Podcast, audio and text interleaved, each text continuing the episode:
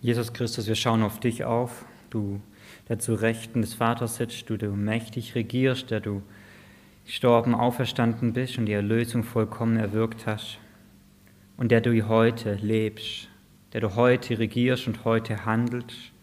Und wir wollen dich bitten und hoffen ganz auf dich auch in dieser Bibelstunde, dass du dein mächtiges Handeln heute unter uns wirken lässt durch deinen Geist, dass diese Worte lebensspendend sind, so wie es hier in Kapitel 3 heißt.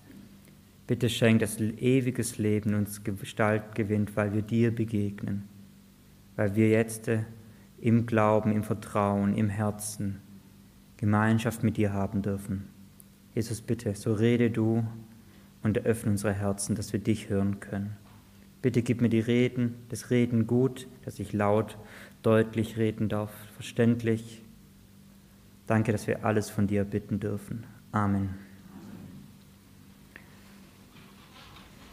Also darf ich euch begrüßen, ihr, die ihr hier seid, die ihr aus der Ferne zuschaut und zuhört. Wir dürfen heute im Timotheusbrief einen Schritt weitergehen, wir dürfen uns die ersten 13 Verse im Kapitel 2 anschauen. Und ich möchte nochmal kurz zurückgehen an die letzte Bibelstunde. Ich habe dort geendet mit einem Veranschaulichung mit einem Beispiel von einem amerikanischen Theologen, der gefragt wurde, wie hat er so ein hohes Arbeitspensum an Predigten, an Büchern, Punkt, Punkt, Punkt, Punkt, Punkt. Und seine Aussage war, er fängt einfach an. Und ich habe viel über diese Zusammenfassung der letzten Bibelstunde nachgedacht in dieser Woche und habe mir überlegt, wie habt ihr es aufgenommen? Habt ihr es gut aufgenommen oder war das für euch so wie, sei wie er sei wie David und eifer ihm nach. Ich hoffe nicht, dass ihr es so aufgenommen habt. Ich habe mir Sorgen gemacht, dass ihr das vielleicht so verstanden habt. Ähm, ich hoffe nicht. Ich hoffe, dass die letzte Bibelstunde den großen Fokus darauf gelegt hat, dass es um Christus geht, der auch in diesem Bruder eben auch ist oder auch in Timotheus ist oder auch in jedem von uns, der einen wahren Glauben hat. Und wenn Christus in uns ist, dann können wir mit dem Dienst anfangen. Ich hoffe, dass wir es in dieser Richtung verstanden haben. Wenn wir jetzt gleich in den Text hineinsteigen, ähm, ich werde ihn gleich lesen und danach wollen wir die ersten zwei Verse uns anschauen und diese als Zusammenfassung der letzten Bibelstunde nochmals lesen, weil Paulus genau das dort tut. Ich möchte lesen aus, zweiten, aus dem zweiten Timotheusbrief die ersten 13 Verse.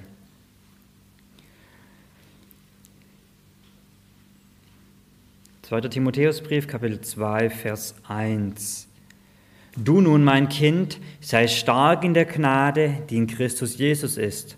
Was du von mir in Gegenwart vieler Zeugen gehört hast, das vertraue treuen, Leuten an, die ja tüchtig sein werden, andere zu lehren. Nimm teil an den Trübsalen als ein guter Streiter Christi. Niemand, der Kriegsdienst tut, verwickelt sich in die Beschäftigung des Lebens, damit er dem gefalle, der ihn angeworben hat. Wenn aber auch jemand kämpft, so wird er doch nicht gekrönt, es sei denn, er habe gesetzmäßig gekämpft. Der arbeitende Ackerbauer soll zuerst die Früchte genießen. Bedenke, was ich sage, denn der Herr wird dir Verständnis geben in allen Dingen. Halte im Gedächtnis Jesus Christus aus den Toten auferweckt, aus dem Geschlecht Davids, nach meinem Evangelium, indem ich Trübsal leide, bis zu fesseln wie ein Übeltäter. Aber das Wort Gottes ist nicht gebunden. Deshalb erdulde ich alles um der Auserwählten willen, damit auch sie die Errettung erlangen, die in Christus Jesus ist, mit ewiger Herrlichkeit. Das Wort ist gewiss. Wenn wir mitgestorben sind, so werden wir auch mitleben. Wenn wir ausharren, so werden wir auch mitherrschen. Wenn wir verleugnen werden, so wird auch er uns verleugnen.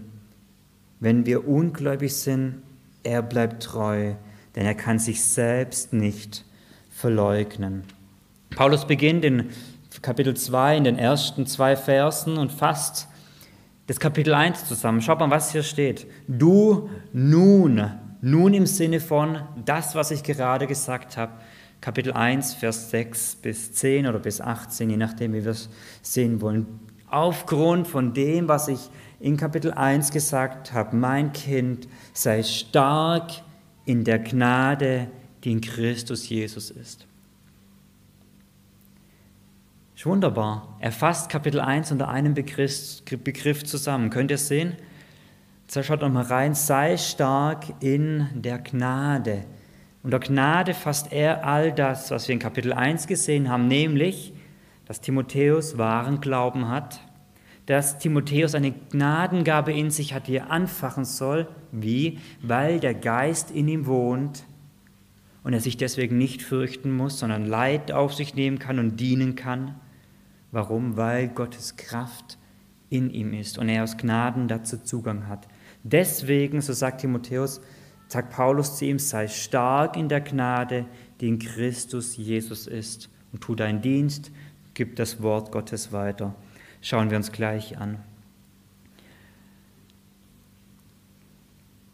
Dieses Wort, das hier steht, sei stark in der Gnade, ist ein Wort, das es eigentlich, ein Kommentator schreibt, das eigentlich ein Paradox in sich ist. Weil es ist zum einen ein Passiv. Eigentlich müssten wir übersetzen, werde stark in der Gnade. Und das drückt aus, Gott ist derjenige, der dich stärkt und du, Timotheus, bist passiv dabei.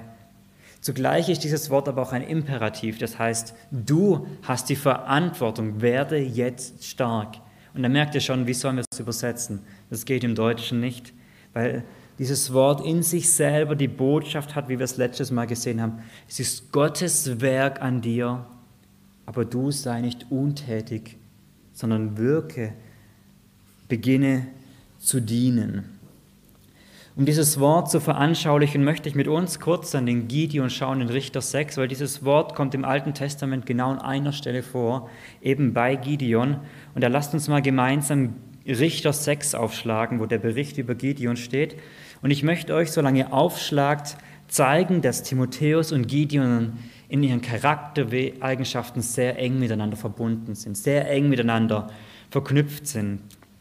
Die Richterzeit ist eine Zeit, wo immer wieder Leid über das Volk kommt und Gott sucht sich einen Richter aus und beruft ihn und rettet dadurch das Volk. Und hier eben rettet er, er beruft er den Gideon schickt den Engel des Herrn zu ihm, unseren Herrn, und sagt dann in Richter 6 ab Vers 12. Richter 6, Vers 12. Und der Engel des Herrn erschien ihm und sprach, der Herr ist mit dir, du tapferer Held. Und es sagt ihm und beschreibt ihn, jetzt komm, geh du, mach, befreie mein Volk. Und ab Vers 14 möchte ich lesen. Und der Herr wandte sich zu ihm und sprach, Geh hin in dieser deiner Kraft.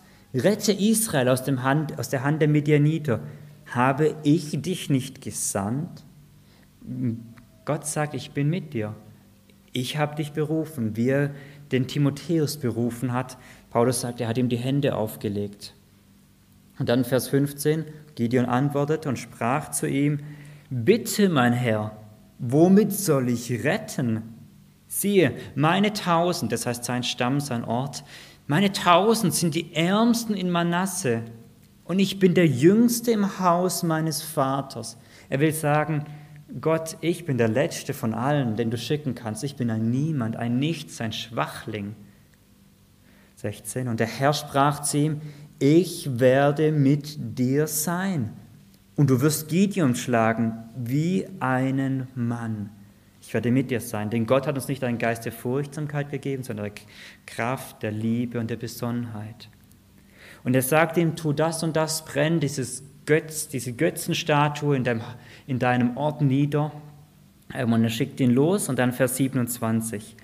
Und Gideon nahm zehn Männer von seinen Knechten und, trat, wie der Herr, und tat, wie der Herr ihn, zu ihm geredet hatte. Und es geschah, weil er sich vor dem Haus seines Vaters und vor den Leuten der Stadt fürchtete, es am Tag zu tun, so tat er es bei Nacht. Merkt ihr, was der Gideon für einer ist? ist ein Angsthase. Der hat Angst. Wie der Timotheus, oder? Der vernachlässigt den Dienst. Beide sind sie gleich. Und er tut es und er hat dann Angst, dass die Stadt auf ihn einrennt und sein Vater nimmt ihn in Schutz und sagt, ja, komm mal, der Baal soll für sich selber kämpfen, tut dem ähm, nichts an. Und Gott hat die nächste Aufgabe für ihn, ab Vers 33. Und ganz Gideon und Amalek, die Söhne des Ostens, versammelten sich allesamt und sie setzten über sich, über den Jordan und lagerten im Tal Jesreel.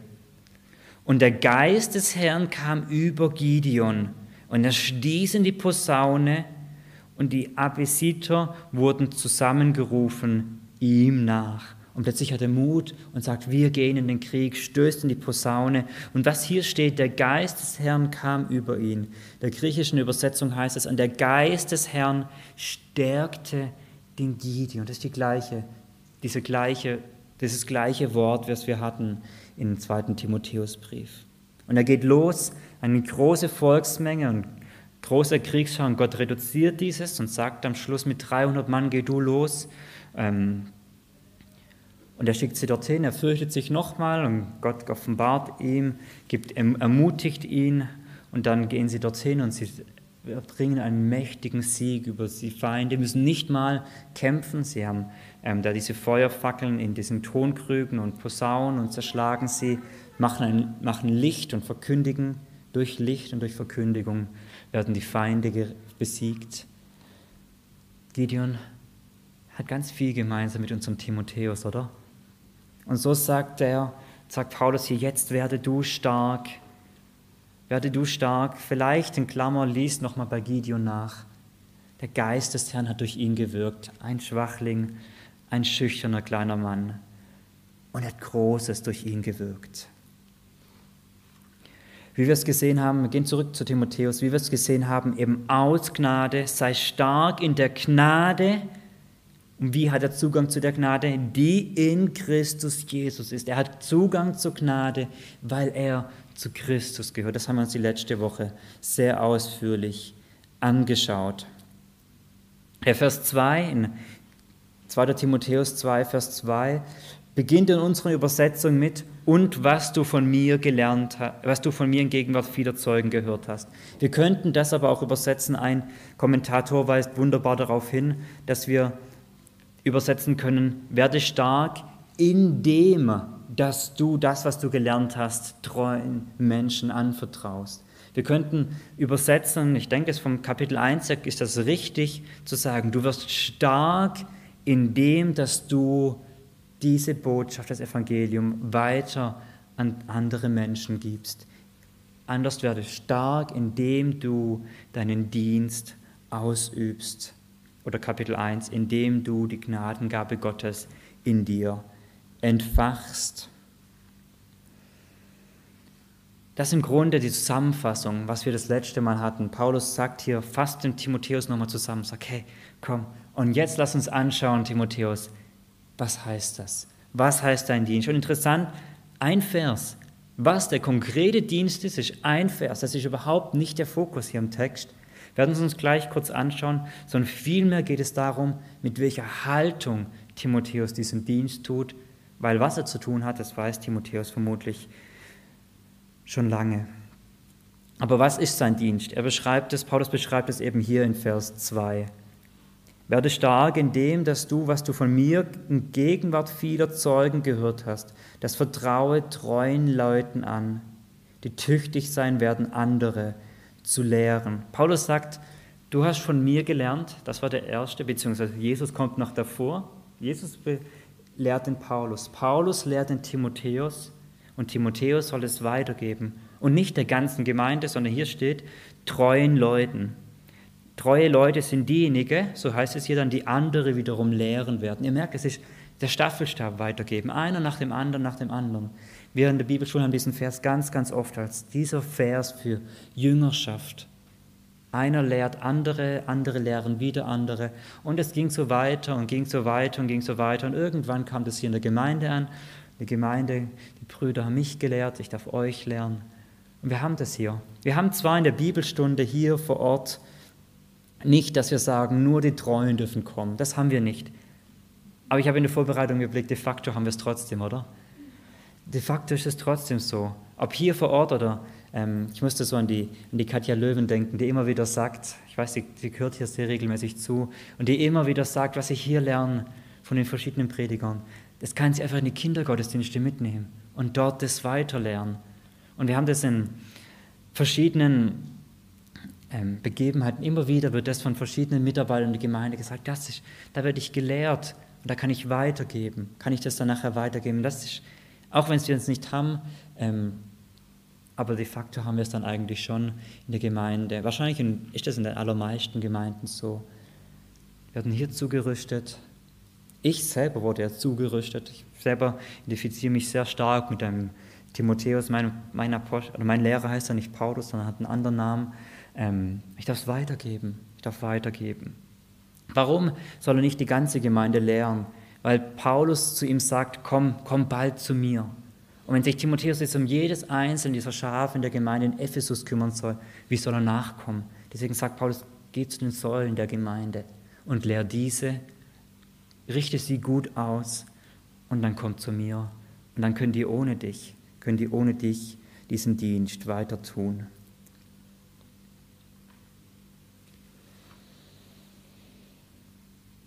Das war der Dienst von, Paul, von, von Timotheus. Das ist der Dienst von Timotheus. Jetzt wollen wir uns zwei Punkte anschauen, die Paulus hier ausführt, ab Vers 3 gleich. Was sind diese Mühen in diesem Dienst, die Timotheus auf sich nehmen soll? Die Botschaft vom zweiten Timotheusbrief, ich wiederhole es nochmal, ist der, der Dienst am Wort für den Herrn in seiner Kraft trotz Bedrängnisse.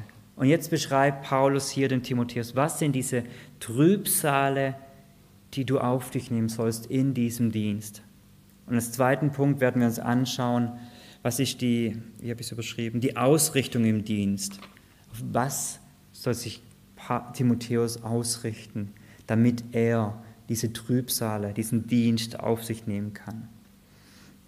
Aber jetzt kommen wir zu den Mühen, zu den Trübsalen im Dienst. Schaut mal hier mit mir Vers 3 an. Vers 3 ist wie eine Überschrift und dann kommen drei Illustrationen.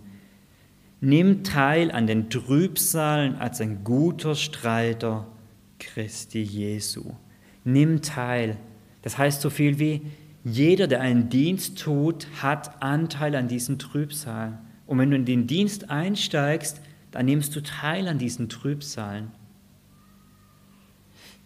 Ein Anliegen hier ist, in dieser Predigtreihe zu sagen, denkt Trübsal, drängt Leiden viel, viel weiter wie der Christ der verfolgt wird von einem, der mit einem Messer hinterher rennt oder der erschossen wird oder dem die Kinder weggenommen oder irgendwas. Denkt da weiter. Der Timotheusbrief tut es. Ich habe letztes Mal schon erwähnt, es kann Trübsal sein, aber es wird ein, kann auch einfach nur sein, dass es mühevoll ist, sich hinzusetzen und vorzubereiten. Das werden wir das nächste Mal vor allem haben. Das ist dann Kapitel 2, Vers 15.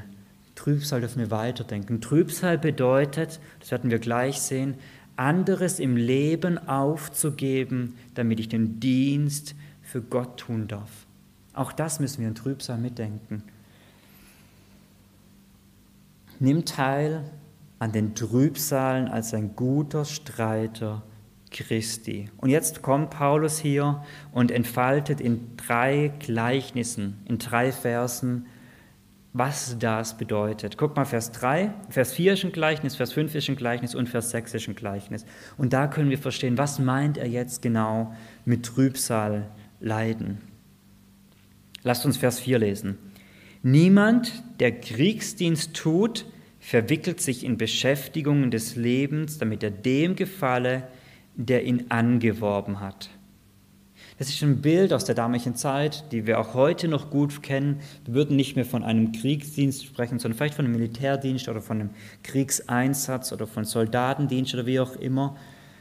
Und die Botschaft ist, ein Soldat, der an der Front kämpft, würde niemals auf die Idee kommen, sich um die Verpflegung zu kümmern. Zu sagen, ja, okay, wir können auf das Kriegsfeld gehen, geht ihr schon mal, ich richte den Tisch für heute Abend hin. Nein, sondern das ist klar, die ganze Mannschaft geht auf das Kriegsfeld, die ganze Mannschaft geht in den Krieg und irgendjemand anders kümmert sich um das Essen, oder? Dann gibt es eine Kantine, wo die Soldaten abends heimkommen heutzutage und dort können sie essen. Oder ein Soldat würde niemals auf die Idee kommen zu sagen, ja, ich habe hier mein Gewehr, ich habe meinen Helm auf, aber ich muss ja auch mich um die, ums Lazarett kümmern. Ich habe noch tausend kranke Soldaten. Ja, natürlich fasst ein Soldat mit an, wenn er sein, sein Kollege verwundet wird. Aber wenn er dann mal im Lazarett ist, dann hat, ist das nicht mal seine Aufgabe. dann hat es eine, eine andere Aufgabe. Oder ein Soldat würde niemals auf die Idee kommen zu sagen, ich muss noch schnell nach Hause eine Frau heiraten. Oder ich habe ein Haus gebaut, ich muss das noch einweihen. Da gibt es dann Gesetze übrigens bei Mose, die sagen, wenn du mit einer Frau verlobt bist und der Krieg fängt an, dann bleib zu Hause und beginne die Ehe mit deiner Frau, damit nicht ein anderer zu ihr eingeht. Wenn du ein Haus gebaut hast, dann geh nicht in den Krieg, damit nicht ein anderer in dein Haus einzieht. Das ist schon vom Alten Testament her. Klar, wer einen Kriegsdienst tut, der beschäftigt sich nicht, verwickelt sich nicht in die Beschäftigungen des Lebens. Dieses Wort sich verwickeln in etwas kann man auch übersetzen mit, der verstrickt sich nichts, nicht in die Beschäftigung des Lebens. Was ist, wenn ich was verstricke? Meine Frau ähm, kann stricken und wenn sie einen Faden hat und den wo irgendwo reinstrickt, dann ist dieser Faden gefangen, oder? Der kann nicht einfach weg. Unsere kleine Tochter kann den nicht einfach rausziehen, weil der ist fest verknotet. Und wenn ein Soldat sagt, ich verstricke mich in die Beschäftigung des Lebens, dann bedeutet das, der ist in, den, in die Beschäftigung des Lebens, das heißt das, was dieses Leben betrifft, gefangen. Er hat keine Zeit mehr, sich für den Krieg zu kümmern. Er hat keine Zeit mehr, sich um sein Gewehr zu kümmern, um sein Panzer, was auch immer zu kümmern, sondern er ist abgelenkt, gefangen in dem, was dieses Leben betrifft. Und die Botschaft, die Paulus hier an den Timotheus hat, ist, dass jegliche weltliche, nicht dass jegliche weltliche Arbeit verboten ist, sondern er sagt, dass diese Weltlichkeit den Timotheus nicht von seinem Dienst abhalten soll. Das, was in dieser Welt ist, darf uns nicht so stark in Beschlag nehmen, darf uns nicht in Beschlag nehmen, damit der Dienst für den Herrn vernachlässigt wird. Ein anderer Vers, der dann sehr bekannt ist, ist das Wort des Herrn, trachtet zuerst nach dem Reich Gottes und seiner Gerechtigkeit. Im Grunde die gleiche Aussage. Wenn ihr nur mit dem Christus auferweckt worden seid, so sucht das, was droben ist, nicht das, was auf Erden ist. Trachtet nach dem, was droben ist, wo das Christus ist, das ist Kolosser 3. Das ist das, habt, habt den richtigen, die richtige Priorität, den richtigen Fokus und lass dich bitte nicht von dieser Welt ablenken. Lass dich da nicht gefangen nehmen. Das ist die erste Botschaft. Die zweite Botschaft ist in Vers 5.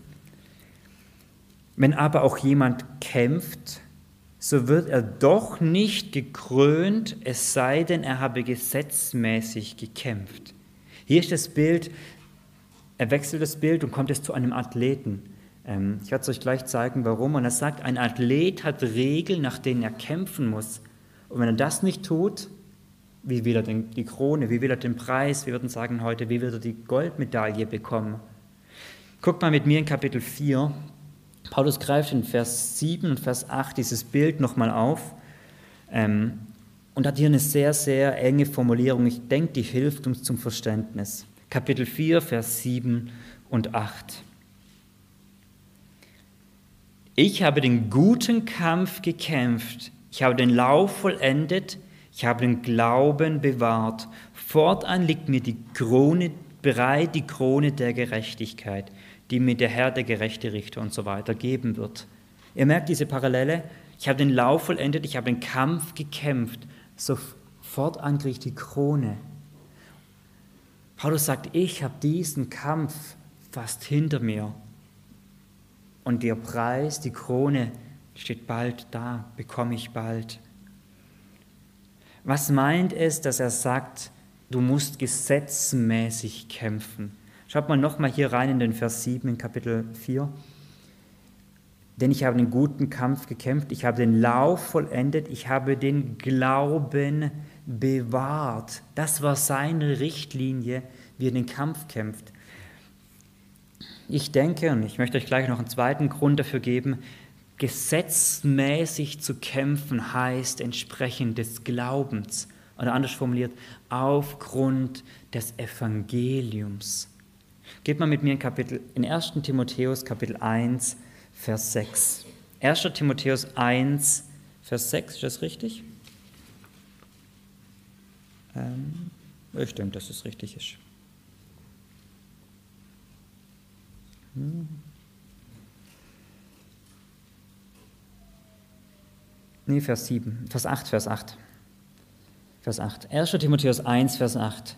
Wir wissen aber, dass das Gesetz gut ist, wenn jemand es gesetzmäßig gebraucht, indem er dies weiß, dass für einen Gerechten das Gesetz nicht bestimmt ist, sondern für Gesetzlose, Zügellose und so weiter. Da sind wir mitten im Galaterbrief in der Thematik. Und was sagt er hier? Gesetzmäßig müssen wir das Gesetz verwenden. Das ist das gleiche Wort. Und es meint hier damit, dass die Gerechte durch Christus vom Gesetz, von Mose, erlöst sind. Aber die, die nicht von Christus erlöst sind, die, für die gilt das Gesetz. Und dann kommt hier diese Liste für zugellose, gottlose Sünder und so weiter. Für die gilt das Gesetz. Was meint er damit? Bitte verwende das Gesetz nur entsprechend dem Evangelium. Den gilt es, den gilt es nicht. Und genau in diesem Sinne meint Paulus, kämpfe diesen Kampf, laufe diesen Lauf gesetzmäßig nach dem Evangelium, aus der Kraft, das werden wir nachher sehen, aus der Kraft des Evangeliums heraus und nicht aus deiner eigenen Kraft. In einem Lauf, ähm, in einem Kampf gibt es Regeln, oder? Nehmen wir zum Beispiel einen Marathon. Da gibt es Regeln. Du darfst keinen E-Scooter verwenden. Du darfst nicht zu früh loslaufen. Ein Auto ist auch verboten und Abkürzen ist sowieso verboten. Und dann gibt es noch ein paar andere Regeln. Ähm, aber diese Regeln müsst ihr einhandeln. Und wer diese Regeln nicht einhält, der ist einfach disqualifiziert. Da ist egal, wie schnell der ankommt. Beim Marathon, ich meine, der Weltrekord liegt um die zwei, zwei Stunden. Ähm, ist egal, wenn du mit 1,50 ankommst, aber du mit dem E-Scooter ankommst, völlig egal. Du bist einfach disqualifiziert. Wenn du abgekürzt hast, dann hast du deine 42 Kilometer nicht dann bist du trotzdem disqualifiziert. Warum? Weil du dich nicht an die Regeln gehalten hast. Und die Botschaft ist hier, wenn du für Christus in diesem Lauf läufst, diesen Dienst tust, dann gibt es eine Regel. Tu es aus dem Evangelium heraus. Denn ohne mich könnt ihr nichts tun, Johannes 15. Ohne ihn können wir nichts tun. Das ist die einzige Kraft, die wir haben. Das ist die Kraft des Evangeliums. Der erste Punkt war, Timotheus, bitte ordne deine Prioritäten. Dass, lass dein Dienst das Wichtigste in deinem Leben sein. Lass dich nicht von dieser Welt gefangen nehmen. Der zweite Punkt ist, bitte Timotheus, kämpf aufgrund vom Evangelium, in der Kraft des Evangeliums. Und der dritte Punkt, Vers 6 ist das, hat die Botschaft, hat eine Verheißung. Hier müssen wir kurz die Übersetzung anschauen. All die, die diese Übersetzung haben, wie ich sie habe, die Elberfelder 2003 vom Verlag Hückeswagen, haben eine falsche Übersetzung. Ähm, das ist die einzige deutsche Übersetzung, die das falsch hat. Alle, die eine andere Übersetzung haben, die haben eine gute Übersetzung. Ähm, die, die Übersetzung haben wie ich, schaut mal in die Fußnote. Der, also Vers 6. Der arbeitende Ackerbauer soll zuerst die Früchte genießen. Der sich mühende Arbeiter wird die Früchte zuerst haben. Das ist die Übersetzung. Ich möchte hier, das ist eine Verheißung, die Paulus ihm gibt. Er sagt, hey, wenn du diesen Dienst tust, da steht gleich eine Verheißung drin. Wenn du diese Leiden auf dich nimmst, ist eine Verheißung. Und schaut mal dieses im Deutschen so kleine und feine Wort soll oder muss, je nachdem, wie es bei euch übersetzt ist. Der Ackerbauer muss zuerst die Früchte genießen. Das ist eine Gesetzmäßigkeit. Da steht nicht, und der Ackerbauer genießt zumeist die ersten Früchte. Nein, sondern er muss. Da ich aufgewachsen bin, ist eine ähm, Weinbaugegend und ich mag das nicht, aber ab und zu mal habe ich ihm Wengert geholfen, ähm, rauszuschneiden. Ähm, natürlich, was passiert da nebenher? Da wandert der eine oder andere Traube im eigenen Mund, oder? So. Es war nicht mal mein Weinberg, aber trotzdem kannst du nebenher essen. Das ist eine gute Sache dabei. Ähm, und so sagt er hier beim Ackerbau, das ist das Gleiche. Ich möchte noch auf ein zweites Wort hinweisen. Schaut mal, der Ackerbauer muss zuerst die Früchte genießen. Welch kostbares Wort, oder? Genießen. Es geht darum, du darfst dich daran freuen. Du darfst Deine Arbeit wird Frucht bringen und darfst dich daran freuen. Eine herrliche Verheißung, oder? Von was spricht er hier? Die Ausleger schlagen verschiedene Sachen vor. Ähm, die einen meinen, das ist, wenn Jesus wiederkommt, der große Preis, die Ewigkeit. Da ist bloß die Frage, gibt es ein erstes und ein zweites? Kann, wird ein Timotheus erste was genießen vor irgendjemand anderem? Ich glaube nicht, oder das passt irgendwie nicht. Andere meinen, weil es eine sehr parallele Stelle gibt in 1. Korinther Kapitel, wo ist das 9, Vers 7 bis 11, gibt es eine sehr ähnliche Stelle, wo es darum geht, dass die Apostel und die Lehrer in der Gemeinde Vergütung bekommen, das heißt Gehalt bekommen. Ich glaube, auch darum geht es nicht, weil das Genießen passt nicht so richtig dazu, oder? So, also zumindest ich für mich sitze nicht zu Hause und sage, oh, mein Gehaltscheck. So, nein, darum geht es nicht, oder? Der Dienst wird nicht deswegen getan, weil ich dafür Gehalt bekomme. Darum geht es nicht. Um was geht's? Einer, der einen Dienst für den Herrn tut, der ist ganz nah daran, zu merken, hey, guck mal, da geht eine Frucht auf und da kommt ein Zeugnis. Willi, wenn er unterwegs ist, zum Beispiel in Österreich, Schweiz oder irgendwo in Freizeit unterwegs ist, der, der, der, kann das erfahren, oder? Ich kann das im Kleinen erfahren, ähm, wenn ich zum Hauskreis gehe, wenn ich mir die, die Jungs, die Mädels anschaue. Kann das, kriegt das mit, was der Herr wirkt, was der Herr tut. Und sind da direkt dran. Und das ist, was denke ich, was Paulus meint. Hey, du bist direkt dran. Es lohnt sich schon auf dieser Welt, weil du direkt mitbekommst, was der Herr da für ein Werk tut. Eine tolle Perspektive, oder? Tolle Perspektive. Paulus sagt dem Timotheus, leide, nimm Anteil an diesen Trübsalen. Und er meint damit, hey, setz deine Prioritäten richtig, wie der Soldat es tut. Und er meint damit, hey, wie der Sportler, im Griechischen übrigens das Wort Athletos, das können wir dann auch übersetzen, wie der Athlet kämpfe entsprechend des Gesetzes, kämpfe nach dem Evangelium. Und er sagt, wie der Bauer, freu dich, kommt die Frucht, du kannst sie als erstes genießen. Wie wenden wir das an? Wie soll dann Timotheus diese Botschaft in seinem Leben anwenden? Wie sollen wir diese anwenden? Schaut mal in Vers 7. Paulus macht es hier sehr, sehr direkt, wie die Anwendung aussieht. Er sagt, bedenke, was ich sage, denn der Herr wird dir ein Verständnis in allen Dingen geben. Er sagt ja, Timotheus, setz dich bitte mal hin, nimm dir Zeit, wenn du diesen Brief gelesen hast, Guck nochmal, was steht hier in diesen Versen. Setz dich hin und sprich mit dem Herrn. Überleg dir, wo in meinem Leben muss ich die Prioritäten richtig setzen? Wo hat mich die Welt gefangen genommen? Wo in meinem Leben kämpfe ich nicht gesetzmäßig, sondern kämpfe ich aus eigener Kraft? Wo muss ich nach dem Evangelium kämpfen? Und wo darf ich mich auf die Verheißungen freuen, die der Herr uns gibt. Er sagt, setz dich bitte hin, bedenke, denke darüber nach, was ich sage, denn der Herr wird dir in allen Dingen Verständnis geben. Verheißung, eine weitere Verheißung, setz dich hin und Gott wird dir Verständnis geben. Verständnis heißt auch, wir denken daran, Gott hat uns einen Geist der Besonnenheit gegeben. Der Geist in uns wird unser Denken dadurch verändern und wird das in uns schaffen. Ich möchte das ähm, illustrieren am Hand von Daniel 1.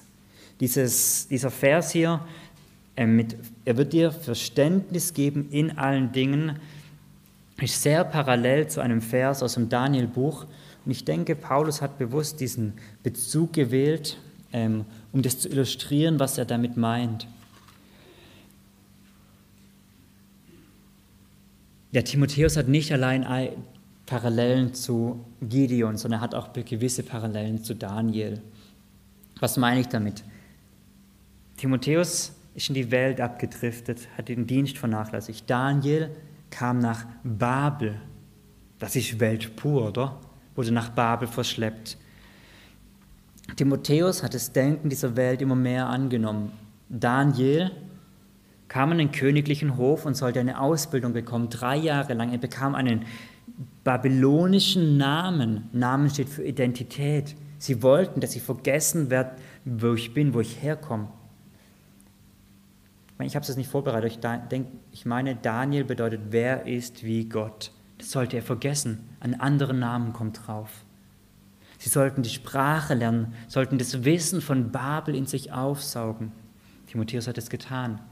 Sie sollten das Essen und das Trinken von der Welt, von Babel nehmen und sich dadurch verunreinigen. Sie sollten sich, anders ausgedrückt, in der Welt verstricken lassen, die Prioritäten verschieben. Das war das Anliegen von Babel. Geht man mit mir in Daniel 1, Vers 8. Und Daniel nahm sich in seinem Herzen vor, nicht von der Tafelköst des Königs und mit dem Wein, den er trank, sich zu verunreinigen. Und er bat den Obersten der Hofbeamten, dass er sich nicht verunreinigen müsse. Und ich denke, wir kennen den, die Begebenheit und er sagt, oh, vorsichtig, nachher bekomme ich Ärger von, ähm, von Nebukadnezar. Und er sagt, hey, lass uns uns zehn Tage ausprobieren. Und tu, dieses, tu die Welt weg, das unreine Essen und gib uns Gemüse und Wasser. Lass uns da rein leben. Er versucht sich wieder aus dieser Verstrickung in dieser Welt herauszuholen. Er versucht wieder gesetzmäßig zu leben. Und Gott stellt sich dazu. Und Gott gibt ihm Frucht. Und er sieht nachher, er und seine vier Freunde sehen nachher stärker aus, besser aus wie alle anderen. Und die Ausbildung geht weiter und geht weiter und die drei Jahre ähm, gehen durch. Und dann kommt Vers 17. Nein, wir sind noch vor den, vor den drei Jahren. Entschuldigung, Vers 18 kommt dann nach den drei Jahren. Also Vers 17.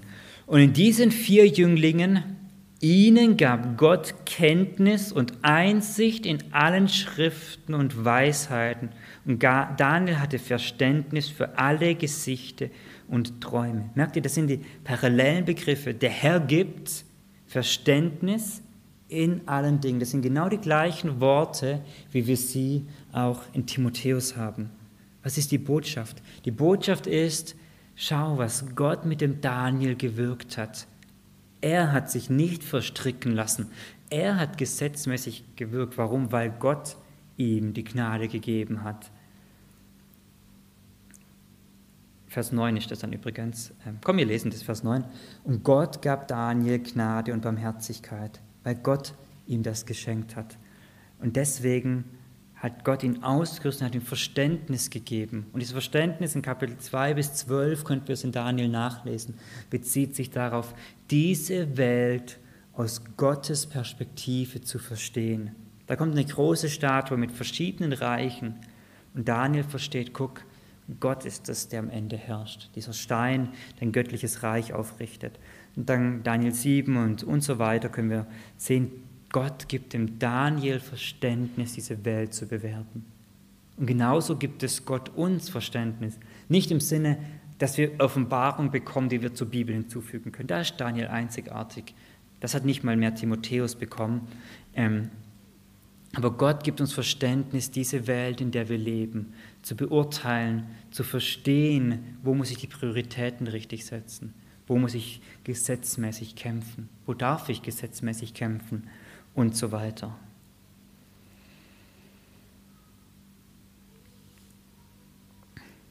Kurzum, wo geht's? Gott möchte dem Timotheus verstehen lassen,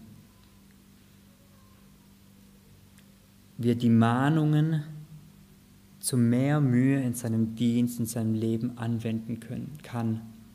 Die Botschaft hier in diesen Versen ist, Timotheus, tu deinen Dienst mit Mühen. Und was das bedeutet, haben wir uns angeschaut. Und dann sagt er, guck, und das bedeutet es konkret, das besprechen wir im Einzelnen. Voll gut, oder?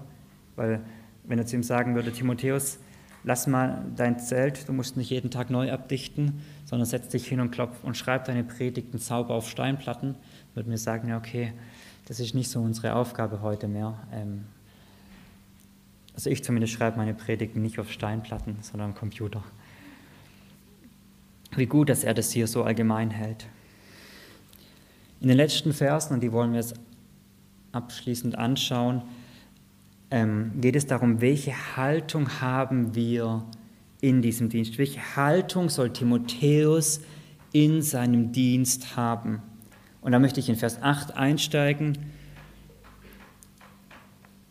Und da steht, halte im Gedächtnis Jesus Christus, auferweckt aus den Toten, aus dem Geschlecht Davids, nach meinem Evangelium. Das ist die Grundpfeile, die Grundbotschaft. Halte ihn im Gedächtnis. Dieses Wort halte im Gedächtnis ähm, ist, das, ist die gleiche, hat die gleiche Wurzel wie das Wort Grab oder Gedenkstätte. Was ist, wenn wir eine Gedenkstätte irgendwo aufbauen? Was, mach, was machen wir damit? Damit sagen wir, da war ein Ereignis oder eine Person, die ist so wichtig, wir müssen uns immer und immer wieder daran erinnern. Ich habe gedacht zum Beispiel an die KZs in Deutschland. Man hätte die platt machen können, komplett und irgendwelche Wohnblocks draufstellen können. Hat man aber nicht, oder? Warum? Man hat Museen reingemacht, man hat Gedenkstätten reingemacht und es gibt immer und immer wieder Feiern, wo Politiker kommen, wo die Presse kommt und dann daran erinnert wird. Warum? Weil klar ist, was dort damals Schreckliches passiert ist, darf nie, nie wieder vergessen werden, dass es nicht wieder geschieht. Das ist ein irdisches, eine irdische Gedenkstätte. Und so sagt Paulus zu Timotheus, halte Christus im Gedächtnis, vergiss ihn nie, vergiss ihn nie. Das heißt, Timotheus soll sich während seines Dienstes Christus niemals aus den Augen verlieren, sondern ihn in Erinnerung haben. Oder anders ausgedrückt, er soll ständig mit dem Handeln Jesu Christi in seinem Dienst rechnen. Ständig damit rechnen, er regiert und er handelt, auch wenn ich ihn jetzt nicht sehe. Lasst uns kurz durchgehen. Wer ist Christus? Was steht hier? Jesus Jesus ist der Name, den Christus bekommen hat, als er auf die Erde kam. Gott wird Mensch, um die Sünden seines Volkes auf sich zu nehmen. Dieser, der Gottmensch, Christus. Christus ist der Messias aus dem Alten Testament, ist der Heilbringer, der das Alte Testament erfüllt und die Erlösung, wie sie versprochen ist, gebracht hat. Und dieser Jesus Christus, heißt es hier, ist auferweckt aus den Toten. Paulus legt den Fokus auf die Auferstehung. Er ist derjenige, der den Tod überwunden hat. In Kapitel 1 haben wir gelesen, der Leben und Unvergänglichkeit ans Licht gebracht hat. Er ist derjenige, der zu retten vermag, weil er den Feind besiegt hat, weil neues Leben da ist.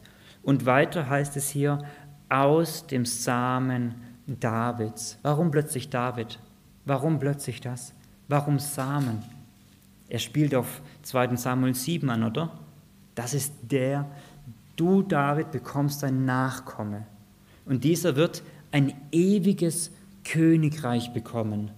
Und dieser wird mir ein Haus bauen, wird einen Tempel bauen, wird meine Wohnung auf dieser Welt sein. Und dieser wird Gemeinschaft mit mir, mit Gott herstellen können. Das könnt ihr nachlesen in 2 Samuel 7. Ähm, das ist, was Gott den David verspricht. Und Paulus sagt, das ist er, dieser Christus. Und er herrscht, damit sagt er, er ist der König, der heute herrscht, der im Himmel herrscht und mächtig ist.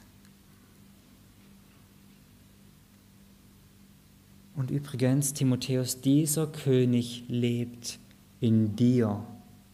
Guckt mal, was für Punkte haben wir? Wir haben Christus auferweckt, Christus aus den Toten, also gestorben, und wir haben Christus als Same Davids, der Herrscher. Diese drei Aspekte. Merkt sie euch mal und guckt mit mir in Vers 11. Das Wort ist gewiss, wenn wir mitgestorben sind, so werden wir auch mitleben. Wenn wir ausharren, so werden wir mitherrschen. Paulus sagt, hey, dieser Christus lebt in dir. In Vers 10 sagt er, dass die Errettung in Christus Jesus ist am Ende vom Vers. Das heißt, wir stehen in Einheit mit Christus. Dieser König lebt in dir. Klammer auf, Vers Kapitel 1, der den Geist, nicht den Geist der Furchtsamkeit, sondern der Kraft der Liebe und Besonnenheit in uns gegeben hat. Er ist es. Er lebt in mir und er regiert. Und weißt du, Timotheus, er regiert, auch wenn es nicht so aussieht. Guck mal Vers 9, worin ich Trübsal leide, bis zu fesseln wie ein Übeltäter. Aber das Wort Gottes ist nicht gebunden. Paulus sagt, ich leide, ja ich leide. Und zwar bis zu fesseln wie ein Übeltäter. Und Übeltäter heißt es bitte nicht Taschendieb, sondern das ist der Begriff, der verwendet wird für die Schächer rechts und links vom Kreuz, am Jesu, vom Kreuz Jesu. Übeltäter meint, der steht kurz davor, dass der Kopf abkommt und sagt, ey, ich leide in massivster Weise, ich bin gefesselt. Und dann aber, aber das Wort Gottes ist nicht gefesselt.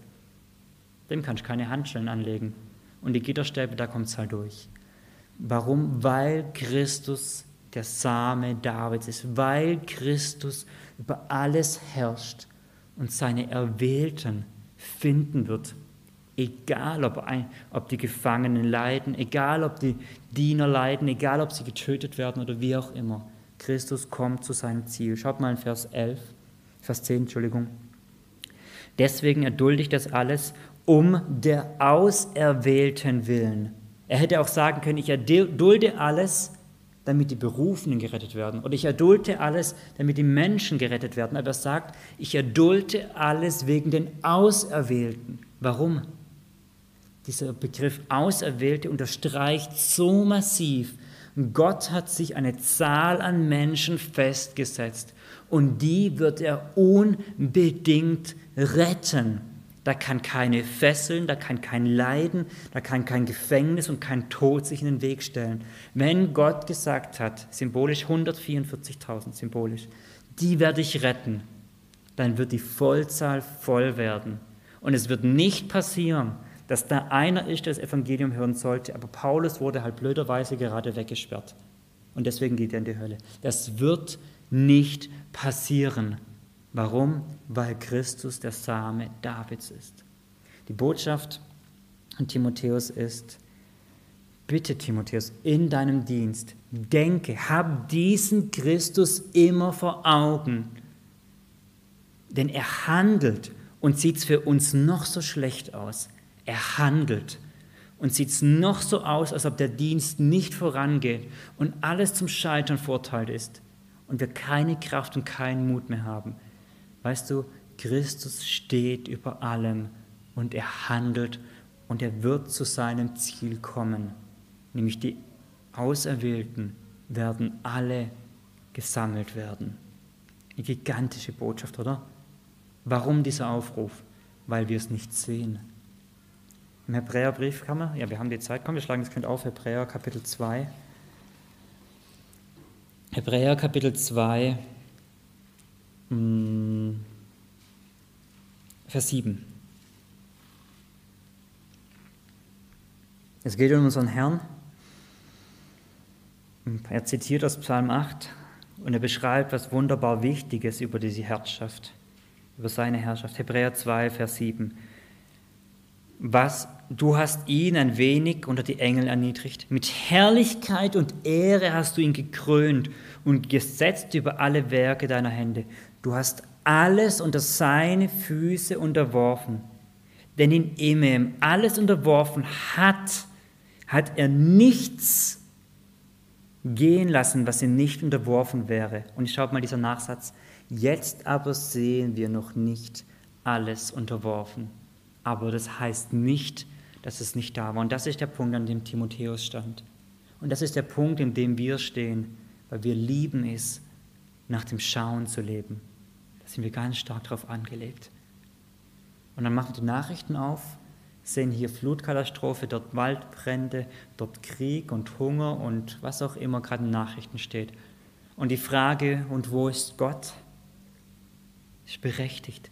Aber liebe Gemeinde, lasst uns mit Paulus, mit Timotheus Christus im Gedächtnis halten. Auferstanden aus den Toten, aus dem Samen Davids. Und lasst uns sehen, er handelt, auch wenn wir es nicht sehen. Deswegen dieser Aufruf, halte im Gedächtnis. Vergiss diesen nie.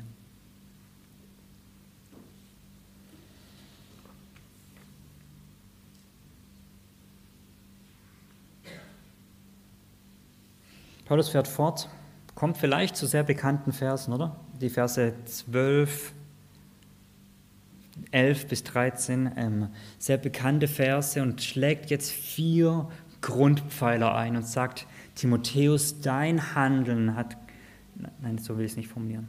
Er schlägt vier Dogmen ein und sagt, das ist Wahrheit bei Gott. Das Leben, das Sein eines Menschen hat Auswirkungen, wie Gott mit ihm umgeht. Guckt mal Vers 11. Denn das Wort ist gewiss, also ein, ein Schwur im positiven Sinne, ähm, eine Schwurformel, ein Unterstreichen, was jetzt kommt, ist absolut wahr. Und dann vier Aussagen, zweimal positiv, zweimal negativ. Das Wort ist gewiss, wenn wir mitgestorben sind, so werden wir mitleben. Und jetzt bitte nicht lesen. Manche Kommentatoren tun das, nimm täglich dein Kreuz auf dich und sterbe dir selbst. Oder lebe den Märtyrertod. Das steht ja nicht. Das steht ja nicht. Schon mal, von was spricht er? Womit beginnt Paulus? Das Wort ist gewiss, wenn wir mitgestorben sind. Seht ihr, Vergangenheitsform. Griechischen Text, ein Aurist, eine Vergangenheit, der ein punktuelles, vergangenes Ereignis meint. Von was spricht er? Mitgestorben, vor allem mitgestorben mit Christus. Römer 6, komm, wir lesen das, ich habe es nicht gut genug im Kopf, sonst zitieren. Römer 6. Vers 2, ab Vers 2 will ich dort einsteigen. Es um die Frage, sollen wir sündigen? Und dann Römer 6, Vers 2. Und da sei ferne wir, die wir der Sünde gestorben sind, wie sollen wir noch in ihr leben? Oder wisst ihr nicht, dass so viele, die auf Christus getauft worden sind, auf seinen Tod getauft wurden? So sind wir denn begraben mit dem Christus durch die Taufe in den Tod, damit wie Christus aus den Toten auferweckt worden ist, so durch die Herrlichkeit des Vaters, so auch wir in Neuheit des Lebens wandeln. Vers 8. Wenn wir aber mit Christus gestorben sind, so glauben wir, dass wir auch mit ihm leben werden. Von was spricht er? Er spricht von der Wiedergeburt, von der Geistestaufe. Ich bin mit Christus gestorben, Christi Tod gilt mir. Wisst ihr, warum das so wichtig ist? Deswegen habe ich vorher angehalten. Es geht hier nicht, dein Handeln hat Auswirkungen auf Gottes Handeln, sondern das heißt hier die Grundfrage, wie wir es letztes Mal hatten, bist du gläubig? Bist du mit Christus gestorben? Gehörst du zu Christus? Dann hat es nur eine, kann es nur eine einzige Konsequenz haben. Du wirst in Ewigkeit mit ihm leben. Das ist die Grundlage. Er fängt nicht an, Timotheus, jetzt bitte stirb dir selbst und dann kommst du in den Himmel. Sondern er sagt, hey, da gibt es eine Tatsache in deinem Leben. Du bist mit Christus gestorben, das führt dich sicher in den Himmel. Oder hier heißt es ins Leben. Vers 12. Wenn wir ausharren, so werden wir mitherrschen. Das Wort ausharren ist ein, ein Präsens, eine Verlaufsform. Das heißt, jetzt hier spricht er tatsächlich, wenn wir unserem Leben immer und immer und immer wieder ein Leben in Ausharren leben, dann werden wir mitherrschen. Ausharren heißt, dieses Wort heißt wirklich darunter bleiben. Wenn wir unter dieser Last dieses Lebens und den Leiden im Dienst darunter bleiben. Stellt euch ein großes Gewicht vor, das auf euch herabkommt. Und ihr bleibt darunter. Der Gegensatz wäre, ich drücke mich raus. So Gewicht kommt hier, Proben drückt sich gerade noch raus und steht dann und wird nicht belastet. Ich, ich schleiche mich aus all diesen Trübsalen, Mühsalen heraus. Ich entziehe mich dem. Was für Christus leiden? Lass gut sein, komm. Wir können halt was anderes machen. Das, und das ist ein Leben darin gelebt, das wäre der Gegensatz. Aber einer zu sagen, ja, das Leben, das die Nachfolge, der Dienst für Christus bedeutet Leiden. Und sagen, aber ich will es in Kauf nehmen, weil ich vertraue halt im Gedächtnis Jesus Christus, ich vertraue ihm.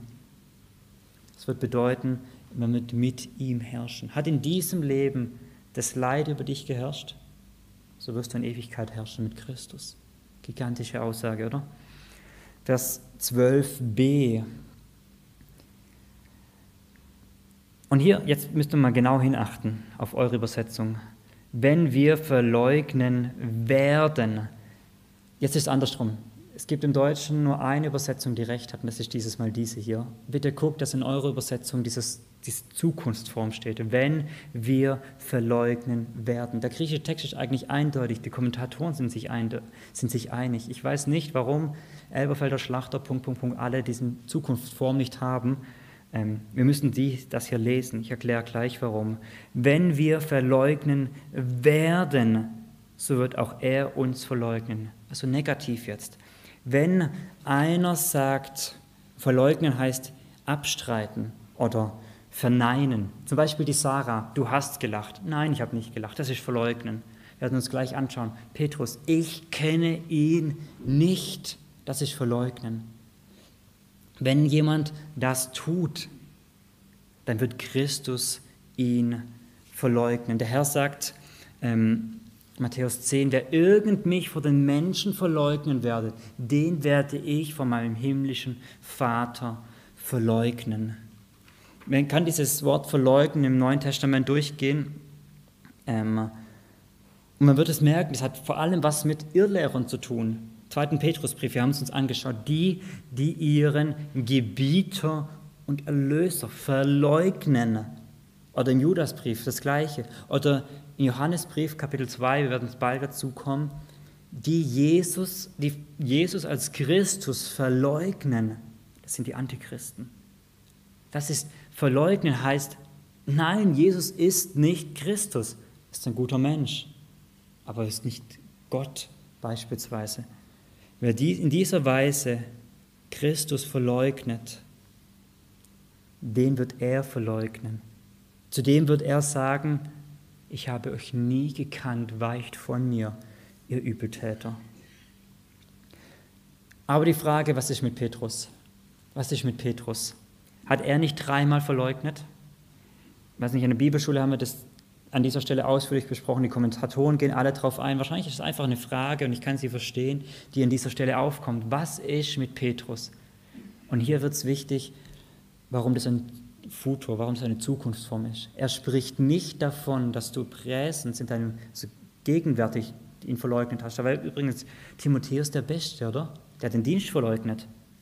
Er sagt aber nicht, hey, du hast deinen Dienst verleugnet, als wird Christus dich verleugnen, sondern er spricht davon, wenn du in der Zukunft ihn verleugnest. Was meint er damit? Damit meint er, wenn es in deiner Zukunft einen Punkt gibt, wo du dich endgültig von Christus lossagst.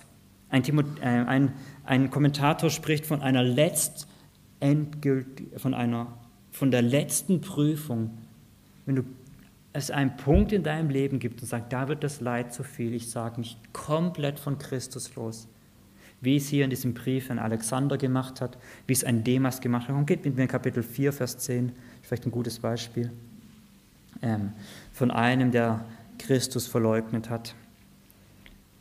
Denn Demas hat mich verlassen und den jetzigen Zeitlauf lieb gewonnen und ist nach Thessaloniki gegangen. Das ist einer, der gesagt hat, hey, jetzt ist gut hier und ich breche ab mit Paulus, damit mit Christus. Ich höre auf. Dieser Text hier meint nicht einen Petrus, der sagt, ich habe den Dienst verleugnet, ich habe Christus verleugnet. Meint nicht einen Timotheus, der sagt, hey, ich bin hier zusammengebrochen, ich habe es nicht geschafft. Er spricht nicht von Menschen, von Dienern des Herrn, die in ihrem Leben eine Zeit haben, sie sagen, ich pack das nicht und zusammenbrechen. Vielleicht in Depression, vielleicht im Burnout, wie auch immer das bezeichnen wollen. Von solchen Leuten spricht er nicht, sofern diese Leute zurückkommen. Und ein Petrus, wie wunderbar, kam zurück, oder? Liebst du mich? Herr, du weißt, dass ich dich lieb habe. Weide meine Lämmer das ist die Botschaft. Und bei diesen sagt, und bei diesen sagt, von diesen spricht er nicht, aber von denen, die sagen, jetzt Christus ist Schluss und ich will nie mehr was mit dir zu tun haben und das mit ihrem Leben durchziehen, wie ein Demas, da sagt Christus, ich werde dich verleugnen. Vers 13. Wenn wir untreu sind, er bleibt treu, denn er kann sich selbst nicht verleugnen. Untreue, wir könnten übersetzen Unglaube, wenn dein Leben gekennzeichnet ist durch Unglauben Christus gegenüber, wenn dein Leben durch sagt, ich glaube nicht, dass der Christus herrscht, ich glaube nicht, dass dieser Dienst, dass es sich lohnt, diese Leiden auf mich zu nehmen, dass dein ganzes Leben kennzeichnet und dadurch ständig und ständig untreu bist, bis hin zu dem Punkt dann, dass du ihn verleugnen wirst, wie wir es gerade angeschaut haben, dann wird Christus sagen, da aber bleibe ich treu, aber nicht dir treu, sondern mir treu. Das ist diese Stelle, wo dieser Text bricht und sich verändert. Ähm, Vers 13, wenn wir untreu sind, er bleibt treu, denn er kann sich selbst nicht verleugnen. Christus hat sich festgelegt. Als ich, als ich noch in der Landeskirche war, kam immer wieder dieser Anspruch, dieser Ausspruch, aber Ruben, wie willst du sagen, wenn der Himmel kommt? Gott ist doch ein Gott der Liebe, der Liebe für alle hat. Wie willst du entscheiden, der ja und der nicht? Warum soll der Moslem nicht kommen? Liebt Gott nicht alle Menschen? Wisst ihr, was der Punkt ist? Ja, Gott ist gigantisch groß und hat eine unendliche Liebe, aber er hat sich festgelegt, wer in den Himmel kommt und wer nicht. Und wisst ihr, er hat es uns gesagt. Und deswegen können wir sagen, hier mit diesem Text, wenn einer in Unglauben lebt, ein Ungläubiger wird nicht in den Himmel kommen, denn sonst würde Christus sich selber widersprechen, denn er hat gesagt, wer mich verleugnet, den werde ich verleugnen. Und Christus, sofern er die Wahrheit ist, kann das nicht zurücknehmen. Ein Kommentator, ich will ihn kurz vorlesen, es käme zu einer Selbstdistanzierung Jesu zu einem inneren Bruch in sich selbst, weil, sein We weil er seinem Wesen widerspricht. Ihr stellt euch mal vor, die Wahrheit beginnt zu lügen. Der Gott würde in sich zerbrechen, weil sein Wesen zerstört würde. Wenn er die Wahrheit ist, er würde aufhören, die Wahrheit zu sein. Er würde aufhören, Gott zu sein. Unmöglich, oder? Und wenn der Schöpfer nicht mehr da ist, was ist da noch da? Unmöglich. Christus kann keinen Ungläubigen in den Himmel lassen. Er wird keinen Ungläubigen in den Himmel lassen, weil er damit sich selber verleugnen würde. Diese vier Grundpfeiler rammt Paulus ein und sagt Timotheus, das gibt dir Mut. Bist du mit Christus gestorben? Ja. Das motiviert dich. Das, das tritt dir auch in Arsch. Darf man das? Ja, das habe ich gesagt. Ja? Ups. Das sagt, hey, dann leide mit Christus. Und das warnt uns. Diese Texte, diese so ernsten Texte sollen wie so ein Ellenbogenhieb sein. Da sitzt einer neben dir und sagt, zack, und du, wow, verleugnen. Nein, nein, ich will Christus nicht verleugnen. Und Paulus, Jesus sagt, genau das wollte ich bei dir. Das wollte ich mit diesem Text. Und dann sagt, ich will zurück zu Christus und sagt, ja, genau darum geht's. Darum geht's. Was wir haben wir heute gehabt? Wir haben heute gehabt, Vers 1 und 2, dass ein Dienst aus der Gnade herausgetan wird, aus Gottes Kraft, das Zusammenfassen vom letzten Mal. Wir haben gesagt, wir haben gesehen, dass ein Dienst in Leiden geschieht. Das heißt, bitte setze die Prioritäten richtig. Wir haben gesehen, dass ein Dienst gesetzmäßig nach dem Evangelium getan wird. Und wir haben gesehen, dass uns gleichzeitig eine wunderbare Verheißung gegeben wird den Anteil an den Früchten. Und wir haben gesehen, dass ein Dienst im Aufblicken auf Jesus Christus geschieht, der über alles herrscht und Leiden, Not in dieser Welt ihn nicht aufhalten können. Deswegen dürfen wir auf ihn aufschauen. Lass uns dafür beten, okay?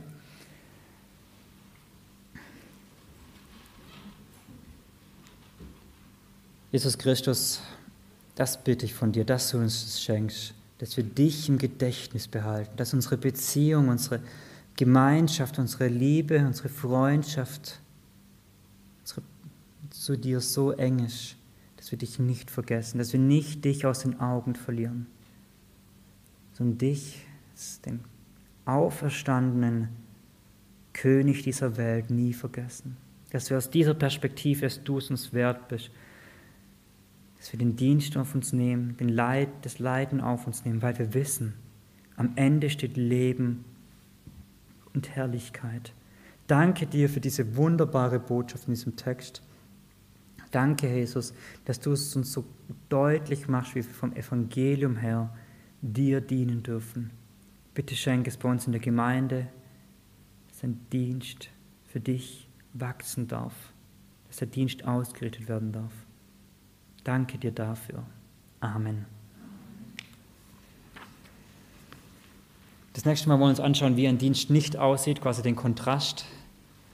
Genau, bis dahin. Gute Woche euch.